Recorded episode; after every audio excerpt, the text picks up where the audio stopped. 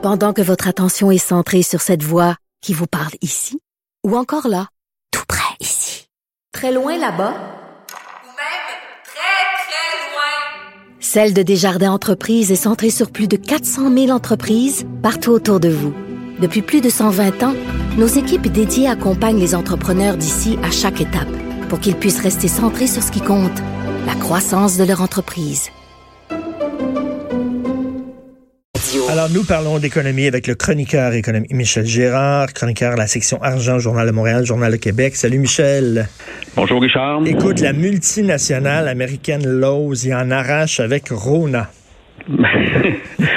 bon, est-ce une surprise? Alors, euh, ben, écoute, on, rappellera on, se rappelle, on va se rappeler que euh, Lowe's a mis la main sur euh, Rona en 2016. Euh, l'annonce a été faite en février 2016. Et puis, euh, ce qui est important de signaler, euh, quand Lowe's a fait son offre à 3,2 milliards, elle avait déjà conclu une entente une entente sur papier avec Michael Sebia, qui détenait un gros bloc d'actions, Michael Sebia de la Caisse de dépôt, là, qui la Caisse détenait un gros bloc d'actions, et puis les hauts dirigeants de Lowe's s'était entendu avec lui parce qu'il voulait avoir son aval. Sinon, Lowe's n'aurait pas déposé euh, son offre sur. Donc, euh, c'est c'est à Michael Sebia que l'on doit cette vente de, de Rona à. Cela étant dit, euh, depuis que Lowe's a mis la main sur Rona, ça semble aller plutôt mal.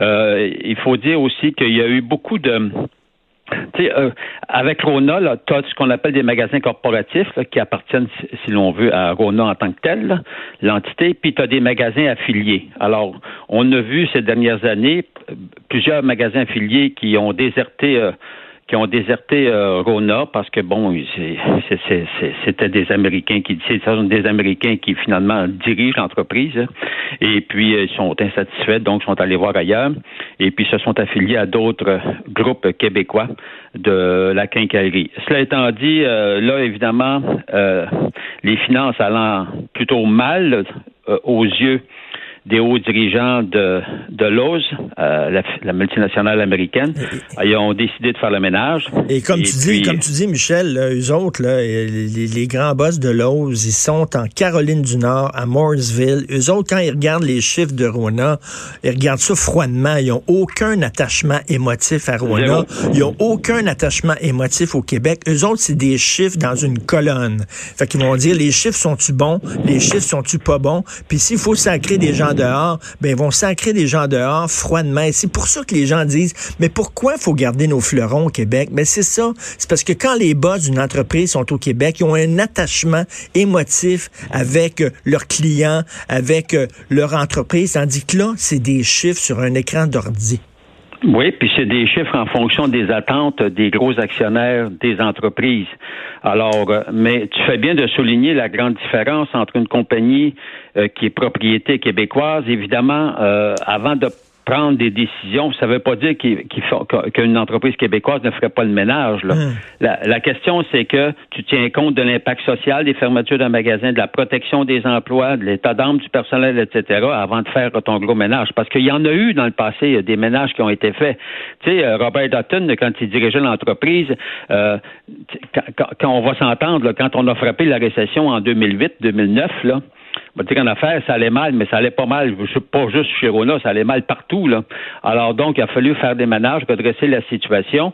Or, euh, et euh, mais la caisse, Michael Sebia toujours était insatisfait. Il disait à Robert Dutton qu'il savait pas diriger l'entreprise. Ah oui. Mais écoute, tu rappelles aussi. Michael tu... le savait, bien sûr. tu rappelles quand Rona était. C'est lui qui avait donné, encore une fois, l'aval pour sacrer dehors Robert Dutton, ce que Michael Sebia nie, mais euh, ce que, euh, Robert Dutton affirme. Il a affirmé ça dans, son fameux livre. Mais cela étant dit, on se retrouve aujourd'hui avec euh, avec une entreprise, un fleuron, un ancien fleuron qui allait qui allait très bien, puis qui aujourd'hui ben, est entre les mains des étrangers, puis c'est les étrangers qui décident, puis c'est toujours ça qui se produit quand tu quand tu vends à des étrangers. Comme tu l'as mentionné, les étrangers, les autres, ils regardent la, ils regardent le bilan les colonnes, est-ce qu'on fait des profits ou pas? Puis si on fait pas, puis même si, parce qu'ils peuvent en faire des profits, mais si les profits à leurs yeux ne sont pas assez élevés, c'est pas compliqué, on coupe. Alors, et, et, on fait le ménage. Alors là, le résultat, euh, on le voit, là, évidemment, les hauts dirigeants, ils ont mis à la porte là, de, les hauts dirigeants. Tu sais, euh, M. Prudhomme, là, qui dirigeait l'entreprise. L'OS Canada et puis Rona par la suite, là, euh, Sylvain, Sylvain Prudhomme, euh, ben regarde euh, leur homme de confiance euh, à l'époque, là, parce que c'est lui qui a tout tenu la barque de l'os pour mettre la main sur, sur Rona. Mais là, ils ont plus confiance, alors euh, et, et, il a pris sa retraite entre guillemets. On Et, s'entend. ah, ouais, il a guillemets, là, 55 ben ans. oui, non, non, il s'est fait tasser, bien, bien là, sûr. on mais- apprend, on apprend aujourd'hui, euh, Francis Alain du journal avec Pierre-Olivier Zappa nous annonce que un vice-président a été limo- un autre vice-président a été limogé euh, chez, chez Rona, puis là les autres s'inquiètent.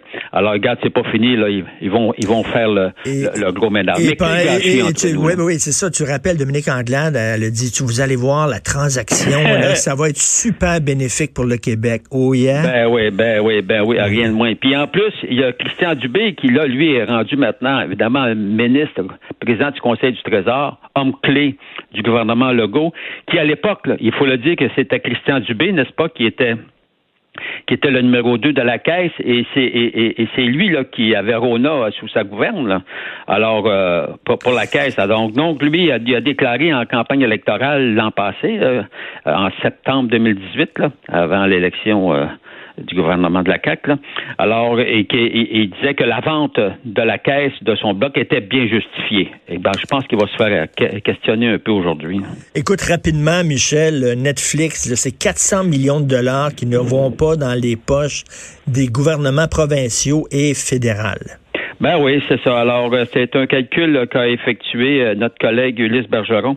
Alors, et euh, ben oui, on, on le sait que le gouvernement Trudeau a donné un passe-droit a accordé un passe-droit à Netflix euh, au Canada, euh, lui permettant de ne pas percevoir la, la TPS. Résultat, ben, regarde, on, on, on perd euh, au total. euh, notre collègue a calculé que depuis cinq ans, ben, il y a 400 millions de dollars de taxes de vente qui n'ont pas été perçues. Là, on sait que depuis l'an passé, le Québec et la Saskatchewan sont les deux seules provinces qui perçoivent quand même la taxe de vente, mais la, TV la, la TPS n'est toujours pas euh, perçue. Mais regarde, ça va peut-être changer, là, évidemment. euh, Justin Trudeau, Mais s'il oui. est réélu, a laissé entendre que possiblement il allait réviser sa position, puis notamment imposer une taxe de 3 sur euh, les Netflix de ce monde. Mais, mais- mais ce, qui est, fait- ce qui est fâchant, là, euh, Michel, c'est que Amazon Prime Video, ils perçoivent la TPS. Crave TV, ils perçoivent la TPS. Illico, ils perçoivent la TPS. Tout TV, ils perçoivent la TPS. Puis cette entreprise-là, Netflix, qui fait